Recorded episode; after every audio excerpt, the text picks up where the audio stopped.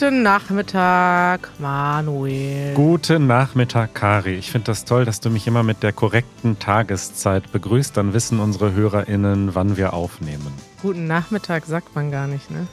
Guten. Kann man schon sagen. Guten Mittag. Guten Mittag, Mahlzeit. Äh, ja, hallo Kari und ähm, hallo Sapna. Wir haben heute einen Gast. Hallo. Sapna äh, ist Hörerin. Wir haben mal wieder eine Hörerin zu Gast bei uns im Podcast, haben wir schon ein paar Mal gemacht. Meistens ging es dabei um das Lernen der Sprache. Heute geht es um ein anderes Thema. Wir haben uns ein großes Thema vorgenommen, aber wir stellen dich erstmal vor. Du kommst aus den USA, lebst aber schon seit ein paar Jahren in Deutschland. Du warst zum ersten Mal in Deutschland 2015, weil du ein Auslandssemester gemacht hast und dann hast du dich in das Land verliebt. Kann man das so sagen? Ja, man kann es so sagen. Und Ja. dann hast du nach deinem Uni-Abschluss gesagt, ich ziehe einfach um und jetzt lebst du schon seit fünf Jahren in Deutschland? Ja, seit 2017. Ich habe ein Stipendium bekommen und damit könnte ich an einem Gymnasium arbeiten in Mainz in 2017 ähm, bis 2019 und dann bin ich nach Berlin gezogen. Und du bist Lehrerin? Äh, Sprachcoachen. Sprachcoach, was macht man da? Ähm, ja, es ist ähnlich wie Unterrichten, aber wir sind eher ein Team. Es gibt Mhm. nicht diese Lehrer-Schüler-Dynamik. Also das Zumindest heißt, versuche ich das. du hilfst SchülerInnen dabei, Sprache zu lernen. Ja, ja. Aber ich arbeite hauptsächlich mit Erwachsenen. Aha, okay. Ja, ähm, und es ist für Englisch, aber auch für interkulturelle Kommunikation. Aha, okay. Und da helfe ich Leute oder Personen, die im globalen Business oder in internationalen Teams arbeiten, besser zu kommunizieren. Viele Leute denken, dass es reicht, Englisch zu können, um in einem interkulturellen Kontext zu Mhm. arbeiten. Na klar, hello, I can speak English. Here Horst- I am. Horst Katri, mehr brauche ich nicht. Aber es gibt so viele andere Aspekte der Kultur, die Teil der oder unserer Kommunikation sind. Und ich helfe dabei, diese Aspekte zu verstehen und in Betracht zu ziehen, Ja. um bessere internationale Beziehungen aufzubauen. Ja. Du hast auch eine Website und einen Instagram-Kanal, verlinken wir in den Shownotes. Und du hast Ist nicht up to date. Äh, Aber Okay, okay, kein Problem. Und du hast aber auch selbst einen ähm, multikulturellen Hintergrund, kann man sagen. Das Ja? stimmt. Du bist in den USA geboren, aber deine Eltern? ähm, meine Mama kommt aus Indien und mein Papa kommt aus Nepal. Und jetzt lebst du in Deutschland und du hast uns eine E-Mail geschrieben und das heutige Thema vorgeschlagen. Thema der Woche. Und dieses Thema heißt kulturelle Aneignung, vielleicht auch besser bekannt auf Englisch als Cultural Appropriation.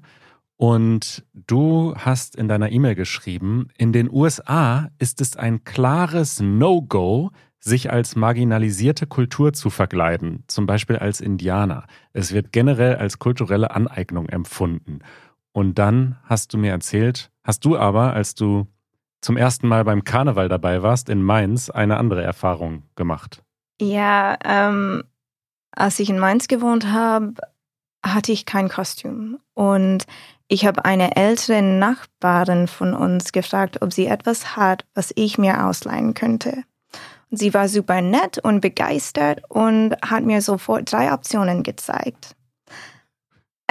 eine chinesische Frau, eine hawaiianische Frau und eine Indianerin oder Native American Frau. Ah ja. Mhm. Da hattest du dann deinen ersten Kulturschock in Mainz. Ja, ja, ich war ziemlich überrascht. Ähm, in den USA oder zumindest dort, wo ich aufgewachsen bin, ist das eher als problematisch angesehen. Und ich wusste nicht, ob es normal hier ist. Mhm.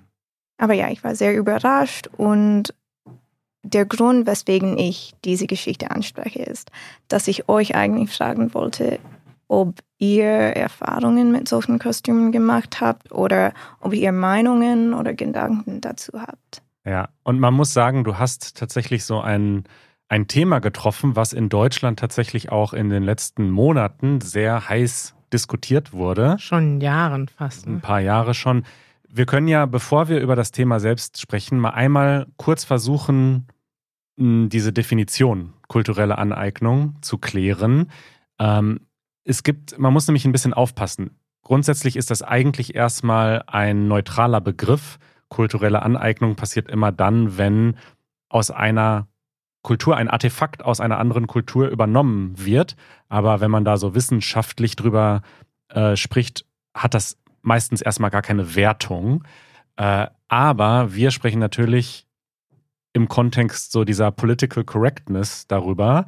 Und da geht es dann eben darum, dass, das lese ich vielleicht mal kurz vor, wenn Träger einer dominanteren Kultur Kulturelemente einer Minderheitskultur übernehmen und sie ohne Genehmigung, Anerkennung oder Entschädigung in einen anderen Kontext stellen. Also darum geht es meistens bei dieser Debatte, dass eine Kultur, die mächtiger ist oder weniger äh, marginalisiert, etwas von einer marginalisierten Kultur übernimmt und daraus Profit schlägt. Kann man das so zusammenfassen? Ja, wobei ich das jetzt sehr theoretisch finde und in, irgendwie auf dieses Beispiel mit den Verkleidungen irgendwie noch sehr unpassend finde, weil also wenn es jetzt um Verkleidung geht, ich denke, viele Deutsche, die da noch nie was mit zu tun gehabt haben, die würden jetzt sagen, ja, warum ist das denn ein Problem, wenn ich mich als Chinesin verkleide? Ich will auch mal wer anders sein heute. Mhm. Und ich glaube, das Problem dann bei Verkleidung ist oder bei vielen solcher Verkleidungen ist es halt, dass es ein Machtverhältnis gibt. Also oft sind dann die Verkleidungen dann problematisch, wenn es eben doch zwischen den verschiedenen Kulturen oder auch zwischen den verschiedenen Ethnien eigentlich ein Machtverhältnis gibt und auch Rassismus, der existiert. Und sobald du dich dann als, sag ich mal, dominantere Kultur verkleidest wie die Minderheit, die aber eigentlich in deiner Kultur oft ja, sage ich mal, nicht gleichwertig behandelt wird, ich glaube, dann entsteht halt das Problem. Du kannst halt, in Deutschland zum Beispiel, ist das etwas, was, glaube ich, erst seit wenigen Jahren so wirklich diskutiert wird, weil da haben sie ganz lange Zeit überhaupt gar keine Leute Gedanken drum gemacht, sage ich mal, wie man sich äh, verkleiden darf oder nicht und ob das jetzt politisch korrekt ist oder nicht. Und ich glaube, in manchen Kontexten ist einem das klarer als in anderen, dass man heute zum Beispiel, weiß nicht, sich nicht das Gesicht schwarz malt, ist heute also glaube ich, von den meisten Leuten verstanden, aber das hat man vor, ja, du schüttelst den Kopf auch noch nicht von allen, ne? Es Äh, gibt einen, einen Feiertag ähm, im Januar, 6. Januar ist das? Ähm, du meinst die, die Heiligen Drei Könige? ja, Ja. ja, Und ähm, Da wird das noch gemacht. Hast du das gesehen? ja, das habe ich gesehen, ja. Ja. ich Genau. war auch super Also überrascht. jetzt sind wir schon mitten in den konkreten Beispielen. Das wäre jetzt die Debatte ums Blackfacing, ähm, was einen unfassbar rassistischen Hintergrund natürlich hat. Das kommt aus den USA im 19. Jahrhundert, als in diesen, äh, wie hieß das, ähm, in diesen Minstrel-Shows äh, Weiße sich angemalt haben und sich dann richtig aggressiv lustig gemacht haben über äh, Stereotype von Schwarzen. Die äh, Sache mit den Sternensingern am 6. Januar hat natürlich einen ganz anderen Hintergrund, aber trotzdem sagt man jetzt, es ist einfach grundsätzlich problematisch, wenn sich weiße Menschen schwarz anmalen. Aber, Aber das ist zum Beispiel ein Hintergrund, den halt viele Kinder, also ich muss sagen, ich, wir haben das damals auch gemacht, als wir, Mhm. weiß nicht, zehn waren oder so. Und als Kind weißt du das halt nicht, weil es, ich meine, dass die Verantwortung haben dann eigentlich die Erwachsenen. Ich habe heute nochmal nachgeguckt, wie das denn ist. Es gibt ja so einen Sternsinger, Sternsinger heißen die ja, die gehen von Haus zu Haus und singen, singen Lieder und ähm, kriegen dafür Süßigkeiten. Und das haben wir als Kinder auch gemacht. Und da ist es so, in der Tradition oder in dieser christlichen Tradition spielen sie die drei Könige, die dann zur Geburt von Jesus erscheinen. Und die drei Könige sollen die drei Kontinente, Asien, Europa und Afrika repräsentieren. Und deshalb hat man das schon, weiß ich nicht, seit Jahrhunderten so gemacht, dass halt sie sich auch so verkleidet haben. Und dann haben sich halt Kinder in Deutschland, also eins der Kinder, hat sich halt wie ein afrikanischer König verkleidet. Und heute, sage ich mal, also auf der Website der Sternsinger steht mittlerweile auch, dass sie das jetzt nicht mehr machen wollen, Mhm. weil sie dann auch gesehen haben, dass das nicht so gut ist. Aber es wird dann halt auch darauf verwiesen, was das halt für eine, dass halt diese Sternsinger-Tradition hat halt zum Beispiel nichts mit dem Blackfacing in den USA zu tun. Ja. Und gleichzeitig verletzt es aber aus dem gleichen Grund. Ne? Und das ist halt die Schwierigkeit, weil ich glaube, dass das viele in Deutschland dann vielleicht nicht verstehen und sagen, ja, aber das ist ja eigentlich, machen wir das ja aus dieser christlichen Tradition. Und was hat das jetzt damit zu tun? Und heute, klar, man, wenn man da sensibel für ist, denke ich, versteht man das auch, warum das total verletzend ist, wenn man das macht. Aber das Problem ist, glaube ich, dass viele eben die Geschichte nicht kennen und auch nicht dann die Sensibilität dafür entwickeln und dann clasht es halt oft. Ne? Das finde ich ist generell bei diesem Thema. Es gibt so viele Nuancen und es gibt so einen riesigen Bereich zwischen kultureller Aneignung und kultureller Transfer und man muss eigentlich immer in jedem einzelnen Fall einfach überlegen, so finden wir das okay oder nicht? Und da kann man manchmal auch unterschiedlicher Meinung sein und das ist das, was ich jetzt in Deutschland du hast recht, diese Debatte ist noch irgendwie neu, aber sie ist doch sehr extrem jetzt. Und da würde mich mal interessieren, wie ist das denn in den USA? Wie wird in den USA über kulturelle Aneignung gesprochen? Ja, es ist ziemlich klar, dass es, dass es verletzend ist, dass es unangemessen ist oder sein könnte. Ähm, es kommt darauf an, wie man es macht. Ähm, aber ich habe mich auch gefragt, warum ich so überrascht oder schockiert war von den Kostümen. Und ich glaube, wir sind besonders sen sensibilisiert dafür, weil wir so multikulturell sind. Das mhm. Land ist so, es gibt so viel Repräsentation von vielen Kulturen und da passiert Gespräche natürlich. Ja, ne? Also das ist mir auch aufgefallen in den USA, dass viele Themen viel sensibler sind, wo ich als Deutsche total unsensibel bin. Ich erinnere mich zum Beispiel, als wir jetzt im Februar in New York waren, da hat mir, da war ein ähm, Barkeeper und er hat mir davon erzählt, also er hat auch eine Freundin in Dänemark und wir haben dann viel über Kulturunterschiede gesprochen. Und irgendwann hat er dann davon erzählt, dass es eigentlich so, es gibt diese Tradition in den USA, dass Leute stolz auf ihre Identität sind, aber halt na, dass das auch ein Problem ist, weil Leute sagen dann, oh ja, ich habe eine irische, ich bin irgendwie 25 Prozent irisch und 25 Prozent italienisch. Und viele, ja, die meiste schwarze Bevölkerung weiß gar nicht, woher sie kommen. Und ihr Kontext ist, dass sie Nachfahren von Sklaven sind, die ja nicht freiwillig in die USA gekommen sind. Und er hat mir einfach davon erzählt, wie problematisch er das findet, dass halt, ja, Weiße sehr stolz auf ihre Identität sind, Schwarze können das gar nicht sein. Und alleine, dass wir diese Unterhaltung hatten, hat mein Partner, an der neben mir saß, total nervös gemacht, weil wir reden über ein total sensibles Thema. Und ich fand es mega interessant. Ich habe immer weiter nachgefragt. Und es war aber dann, ja, es war, gab kein Problem, aber ich habe halt gemerkt, dass das irgendwie dann für den Amerikaner, der bei mir war, irgendwie total, das total nervös plötzlich wurde, weil wir über so ein sensibles Thema gesprochen haben. Und gleichzeitig denke ich halt, dass in Deutschland viele Leute ja nicht sensibel sind, weil es einfach diese Kontakte nicht so gibt. Ne? Wie du sagst, also ist es in, in den USA gibt es halt viel mehr Kulturen, die präsent sind. In Deutschland gibt es leider auch aufgrund unserer Geschichte nicht so eine multikulturelle Gesellschaft. Und diese multikulturelle Gesellschaft, die wir in Deutschland heute haben, ist ja erst ein Produkt der letzten 60 Jahre, kann man sagen. Mhm. Und wir mussten quasi ganz viel erstmal lernen in den letzten 60 Jahren und müssen immer noch viel, viel mehr lernen, was die USA schon dieser Lernprozess ist schon länger. Der, der ist in den USA auch noch nicht abgeschlossen, aber doch schon viel weiter, würde ich sagen. Und deswegen wirst du wahrscheinlich in Deutschland viele Dinge finden, die du total krass findest, die wir in Deutschland noch gar nicht angefangen haben zu diskutieren, würde ich behaupten. Ja, nee, das ergibt Sinn. Ich wollte eigentlich gerade fragen, ob ihr meint, dass es gängiger wird, das Gespräch zu haben in Deutschland, ähm, da es internationaler wird. Ja, also ja. auf jeden Fall. Ich glaube, die Debatte ist jetzt da. Was ich halt krass finde, also jetzt auch in der Recherche so, ich habe mich jetzt zum ersten Mal so richtig mit diesem Thema auseinandergesetzt und man merkt halt, die Fronten sind total verhärtet und es gibt recht wenige Diskussionen, die man so hört oder sieht, auch in den YouTube-Videos dazu, wo Leute also ich finde, bei dir ist das ganz krass, dass du so total offen bist, dass du so sagst, mich hat das total schockiert, aber ich habe mich dann erstmal gefragt, warum schockiert mich das so? Und es ist erstmal nur eine Beobachtung. Und ich habe das Gefühl, dass jetzt in Deutschland im Grunde die eine Gruppe sagt, ihr wollt uns Winnetou wegnehmen, das ist meine Kindheit und da müssen wir noch drüber sprechen. Und die Wer andere ist denn Winnetou?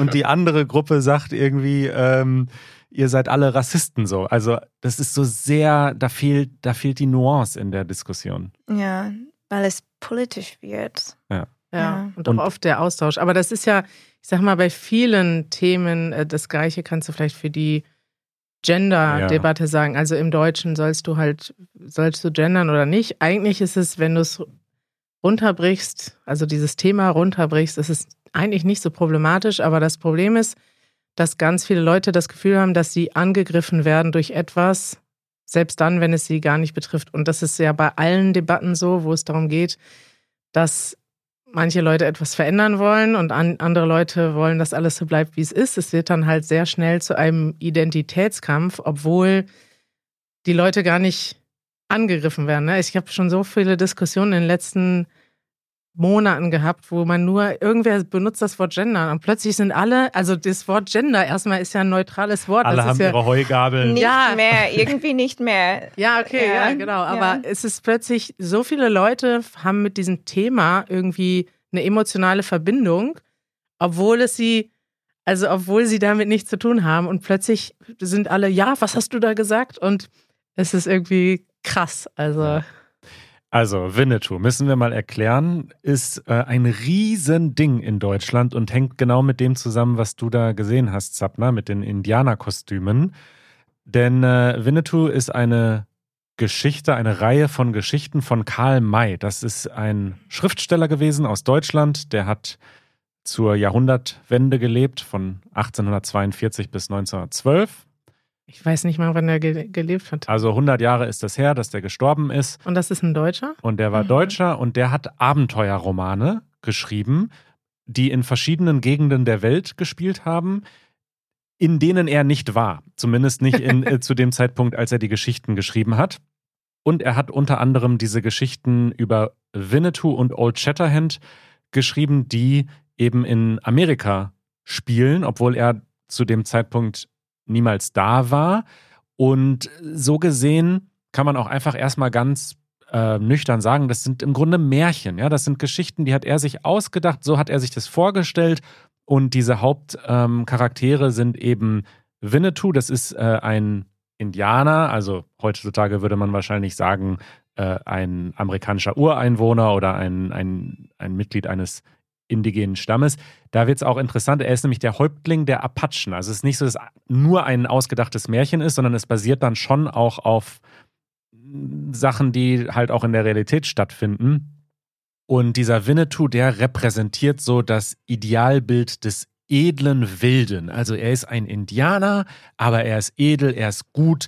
Und das ist auch so ein Argument dann immer, ja, aber die, der ist ja der Gute. Also wir, wir ehren ja diese Kultur, wird dann oft ähm, ja, von den Fans gesagt. Und der andere Hauptdarsteller ist Old Shatterhand. Äh, und zwar ist das ein, ein, ein Deutscher, der da hingekommen ist nach Amerika. Er ist Landvermesser und er ist so ein bisschen das alter Ego von äh, Karl May. Also ist eigentlich er selbst, ja, wie er sich da vorstellt. Und er kommt dahin und am, An am Anfang streiten die beiden sich so ein bisschen, der Deutsche und der Indianer. Und dann werden sie aber beste Freunde und Blutsbrüder und erleben gemeinsam Abenteuer. Und diese Geschichten haben sich über 100 Jahre so entwickelt, dass sie ein riesiger Teil der deutschen Kultur sind. Kinder lesen diese Geschichten. Es gibt Karl-May-Festspiele an mehreren Orten in Deutschland. Das sind riesige Produktionen, wo mit echten Pferden, echten Explosionen, echten Schauspielern das alles nachgespielt wird. Auch jedes Jahr Das kommt. heißt dann echte Schauspieler, dann jetzt echt. ja, es ist eine echte Produktion. Es ist wie ein Musical oder so, könnte man okay, sagen. ja, aber. Ja. Aber ja, was du spielst darauf an, dass diese Schauspieler, äh, das sind halt alles Weiße. Ne? Also, oder das sind, äh, zum Teil waren das, glaube ich, Ungarn, die dann nochmal geschminkt waren oder so, aber es sind jedenfalls traditionell keine äh, Indigenen beteiligt gewesen oder in irgendeiner Weise Gewinner gewesen dieser Produktion, sondern es ist etwas von Deutschen für Deutsche, aber über diese Kultur. Und das hat jetzt eben in den letzten Monaten zu riesigen Debatten geführt, weil ja, die eine Seite sagt, das geht nicht, damit müssen wir aufhören. Und die andere Seite sagt, ey, ist doch nur eine Geschichte, ist doch irgendwie unser Märchen, lasst uns doch den Spaß. Ja, ist interessant, ne? Also ich hätte mich erstmal gewundert, dass das, also es, ich sag mal, es gibt ja vielleicht viele alte Geschichten, die über 100 Jahre alt sind, die heute problematisch sind. In den meisten Fällen interessiert es niemand mehr, weil die einfach nicht sich niemand für diese Geschichten interessiert. Ne? Also wenn du jetzt gucken willst, wie viele Bücher gibt es aus Deutschland oder aus anderen Ländern, die, weiß ich, rassistische ähm, Untertöne haben. Untertöne haben oder auch ja irgendwelche Sachen, die, sag ich mal, kulturell missrepräsentieren. Darum geht es ja auch. Ähm, da findest du ja hunderte Bücher, tausende Bücher. Warum, also diese Karl-May-Bücher werden immer noch gelesen? Total. Also ich frage jetzt mal, weil ich wirklich, ich, ich persönlich, ich kenne den Namen, ich habe auch schon mal gehört, dass es sowas gibt, aber ich, ich persönlich habe die nicht gelesen und ich kenne auch niemanden aus, weiß nicht, aus meinem Freundeskreis oder aus meinem Familienkreis, der diese Bücher ja. gelesen hat. Oder? Also es geht um die Bücher, die werden vor allem, es sind Kinderbücher hauptsächlich, aber es geht auch, es gibt Filme, es gibt auch neue Filme. Äh, da war jetzt eben auch eine riesige Debatte, weil es einen neuen Film gab und dann gab es ein Buch zum Film und diesen dann gab es einen Shitstorm im Internet und dann hat der Verlag das Buch zurückgezogen und hat quasi eingeknickt vor diesem Shitstorm der progressiveren Menschen oder der Verteidiger, wie auch immer man es ausdrücken möchte, also der Leute, die das kritisch sehen. Und da hat der Verlag das zurückgezogen. Aber ja, es gibt Filme und es gibt diese Filmfestspiele. Ähm, da sind äh, sehr, sehr viele Leute. Also es ist ein Riesending in Deutschland einfach. Und wir verlinken da einfach auch mal ähm, eine Doku und, und ein paar Artikel darüber. Ja, sag mal, was sagst du zu all dem? Also du schüttelst den Kopf. Ich finde es super interessant, ähm, die Bücher und die Filme und auch ähm, ja die Idee, dass Deutsche versuchen eigentlich in kleinen Dörfern oder ähm, sie versuchen, das Native American Leben zu haben und ja.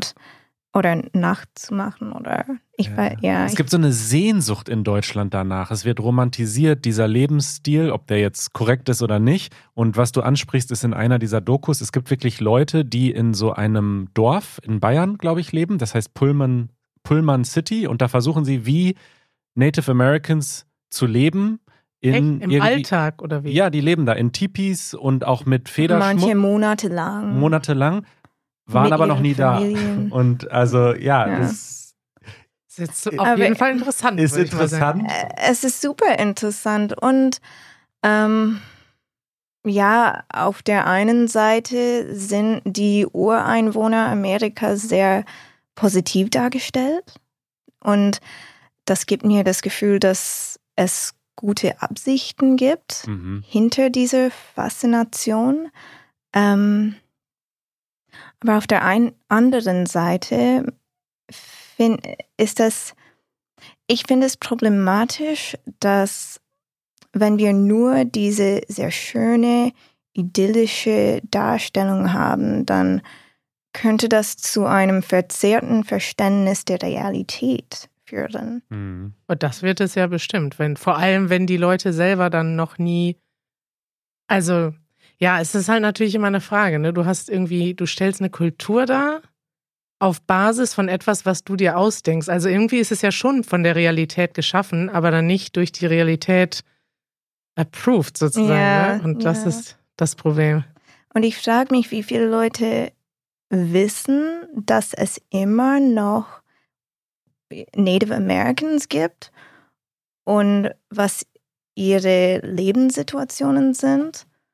Weil an dem Gymnasium, wo ich gearbeitet habe, habe ich das Thema auch dort angesprochen mit Schülern oder Schülerinnen und ähm, viele wussten nicht, dass sie echt sind. Ja, und das ist, das ist auch immer noch also ein Riesenthema ist in den USA, dass diese Gruppe von Menschen ja nach wie vor marginalisiert wird, zum Teil unter wirklich schlechten Lebensbedingungen lebt, benachteiligt wird und so weiter. Das kommt da ja nicht drin vor. Ich finde grundsätzlich, es ist natürlich, also wir kommen jetzt vielleicht schon so langsam zum Fazit oder was wir darüber denken. Ich finde, Kunstfreiheit und Meinungsfreiheit sind unfassbar wichtig. Und natürlich darf man sich Geschichten ausdenken und vorspielen und schreiben und verfilmen, die ausgedacht sind und die aber irgendwelche Aspekte aus der Realität haben.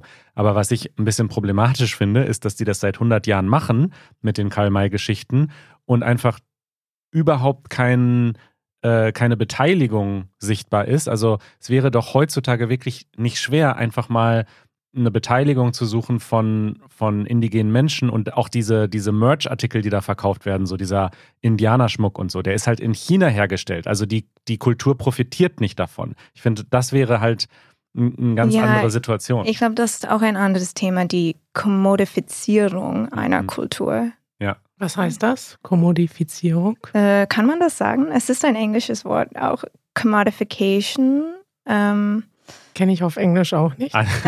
Also ich glaube, du meinst, dass, dass es so zum Produkt gemacht wird. Ne? Ihr könnt genau, es jetzt kaufen. Ja. Die Kommerzialisierung. China, ja. Kommerzialisierung, genau. Ja, ja. Das finde ich auch sehr problematisch. Hm. Ja. ja. Ja. Wir sagen jetzt immer, etwas ist problematisch. Also ich glaube, die große Angst ist ja, es sollen jetzt Sachen verboten werden. Karl May wird verboten. Das ist das aber das, was die Leute problematisch finden, die. Ich meine, okay, die in der Wirklichkeit ist es schon so, dass es Leute gibt, die dann sehr direkt sehr radikal irgendwie über sowas urteilen und auch tatsächlich dann sagen, ey, das geht doch gar nicht. Die ja, sag ich mal, grundsätzlich haben die auch vielleicht eine richtige Absicht. Die möchten nämlich diese Un Ungerechtigkeit umkehren und zwar sofort. Und das wiederum führt dann aber dazu, dass es sofort so eine Anti-Haltung gibt. Und ich meine, ja, das ist wirklich das Gleiche oder ähnlich wie bei der Gender-Debatte, dass dann sich die Fronten so verhärten, dass man eigentlich gar keinen Austausch haben kann. Und was ja eigentlich schön wäre, wäre, wenn die Menschen, die eigentlich sich dann total interessieren für indigene Kultur in Amerika, dass die dann vielleicht auch tatsächlich einen Austausch haben mit den Menschen von dort, vielleicht merken, oh, da haben wir wohl was falsch verstanden oder vielleicht sehen, oh, guck mal, das ist aber etwas, was wirklich schön ist und dass dann vielleicht auch irgendwie ein echter Austausch stattfindet, weil das ist ja eigentlich, sag ich mal, das Schöne an also wenn man das so sagen kann, aber es, also Kulturen sind ja immer im Austausch und eine kulturelle Aneignung kann ja eigentlich auch positiv sein, wenn sie richtig dargestellt ist. Wenn jemand, weiß nicht, etwas übernimmt aus einer anderen Kultur, fast alle, weiß nicht, Musikstile oder so, die wir haben, sind ja eigentlich immer durch kulturelle Aneignung entstanden. Ganz oft auch in einer ausbeuterischen Weise. Ne? Ich wusste das selber nicht. Als wir jetzt in den USA unterwegs waren, waren wir zum Beispiel in vielen Bluesmuseen, weil Janusz Bluesmusik liebt. Und mir war das überhaupt nicht klar, dass ganz viele von der schwarzen Bluesmusik, die ja aus der schwarzen Kultur entstanden ist, halt dann immer von einzelnen Weißen ganz bekannt gemacht wurde. Und die Leute, die sie ursprünglich geschaffen haben, davon zumindest am Anfang gar nicht, ähm, gar nichts wussten und auch gar nicht ähm, profitiert, äh, profitiert haben. haben. Also Elvis zum Beispiel ist so ein Phänomen, der ist ja. eigentlich in einer schwarzen Community aufgewachsen, hat die Musik gespielt und er ist aber viel berühmter geworden als alle Vorbilder, die er hatte. Wahrscheinlich, weil er in der Zeit der erste Weiße war, der das gemacht hat. Und das ist halt ja. krass. Ja. Ich finde das super wichtig, was du gerade gesagt hast, weil das, also vielleicht unsere HörerInnen wissen, dass wir jetzt eher politisch links eingestellt sind oder progressiv eingestellt sind. Bist du politisch links, Manuel? Und ja, das, ich finde das nämlich gerade schwierig mit diesen Schubladen und ich natürlich finde ich persönlich, dass das ein wichtiges Thema ist und dass es im Kern eigentlich nur darum geht, sensibel zu sein und dazu zu lernen und zuzuhören. Niemand will verletzen. Kein Mensch von sich behauptet, ich möchte andere Leute verletzen. Ja, das würde ich mal nicht sagen. Ja, es gibt schon Leute, die. In der, in der Breite. Die Leute, die jetzt sich ähm, beim Karneval ein Indianerkostüm anziehen, machen das nicht, weil sie verletzend sein wollen. Und da finde ich, ist es wichtig, einfach zu lernen, Gleichzeitig. Ja, aber dann muss man schon korrigieren und sagen, es gibt schon viele Leute, die das gehört haben und das wissen, dass das Leute verletzt und die das trotzdem machen. Ist jetzt nicht so, dass gar keiner Nein. verletzen will, oder? Ja, okay, das stimmt, aber so grundsätzlich, gesellschaftlich denke ich.